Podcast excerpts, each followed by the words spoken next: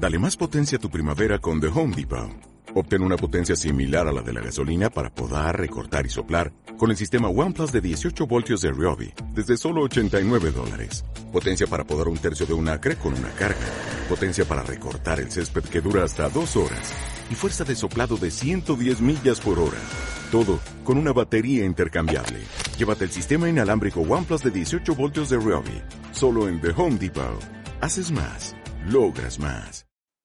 La cuestión del distrito electoral es una cuestión importantísima, pero que no debe estar jamás en las constituciones, porque no son permanentes la distribución de los distritos, y una constitución es una norma permanente.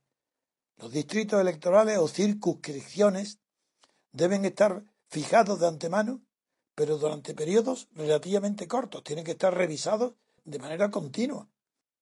Los criterios para fijar la dimensión de un distrito no lo da solo el número de habitantes. La historia explica por qué en Estados Unidos se exigen tantos eh, sufragios para designar un representante y a diferencia de en Francia, que lo que usted cita, que son muchos menos, 114.000 habitantes de un distrito. Pero si usted leyera, y los que me preguntan leyeran la teoría pura de la República o consultaran antes de preguntarme allí, verían que prácticamente el 90% de lo que usted pregunta está tratado exhaustivamente en mi libro Teoría Pura de la República.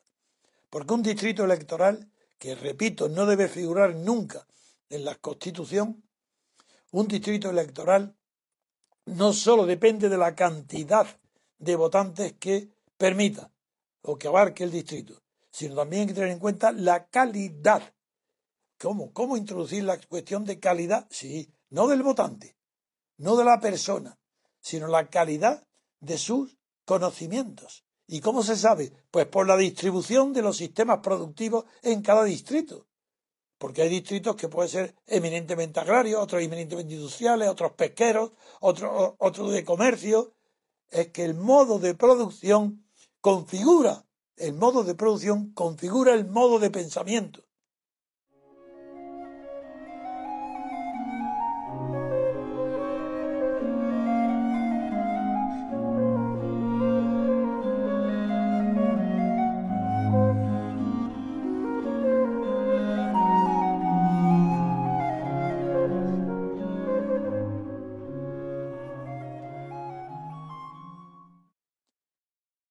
Vuelvo a decir, ¿por qué yo he fijado una cifra tipo y he dicho que un distrito debe ser el ideal patrón 100.000 habitantes? Eso es la, la cantidad.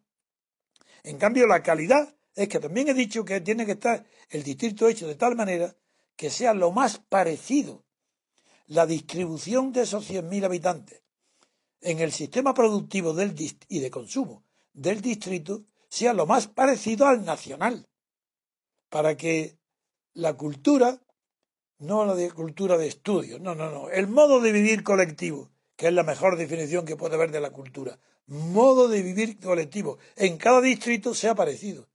De esa manera, cuando los, representantes de cada distrito se reúnan en la Asamblea Nacional, podrá haber un pensamiento homogéneo, algo parecido, semejante, análogo, que permita deducir de ahí una conciencia nacional y no solamente una conciencia de pertenencia al distrito.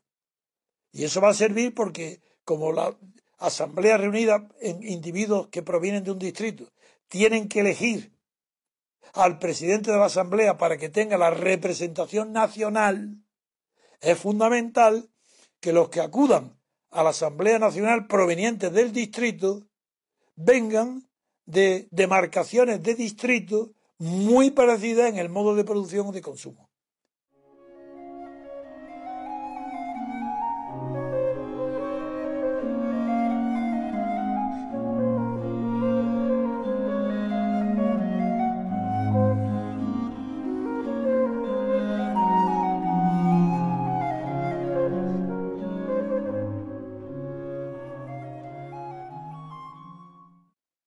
No me puede tampoco hacer que me equivoque en la manera de configurar los distritos escolares para que se produzca por encima de la conciencia de clase y por encima de la conciencia de categoría social una semilla, un incipiente en el distrito, aunque no sea consciente, del comienzo o del átomo de la conciencia nacional, sin producir nacionalismo. Ese es el secreto. Y creo que yo eso lo he tenido presente en toda la construcción de mi teoría pura de la República. De esta manera puedo volver a la pregunta que me hace. El distrito, 100.000 habitantes, en, la cantidad lo fijé, lo he dicho alguna vez, porque para mí me impresionó muchísimo cuando aprendí que de las miles de lenguas que había en Europa hace tiempo, solamente quedan apenas 200. Y hay una ley de la conservación de las lenguas, una ley lingüística, que cuando una lengua deja de ser hablada por menos de ciento y pico mil personas, de ciento cincuenta mil, desaparece.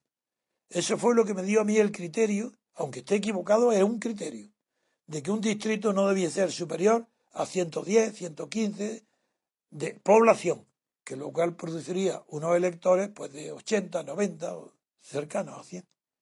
Y me inclino por el más pequeño, que es mejor que Estados Unidos, porque lo de Estados Unidos es otra historia que está marcada por su origen. Y como Estados Unidos nació en, la Constitución Federal como una democracia y no estaba habitado, Estados Unidos estaba deshabitado, es normal que luego se haya convertido el sistema de elección tanto del presidente como de los gobernadores como de los diputados en unos distritos muy, muy numerosos.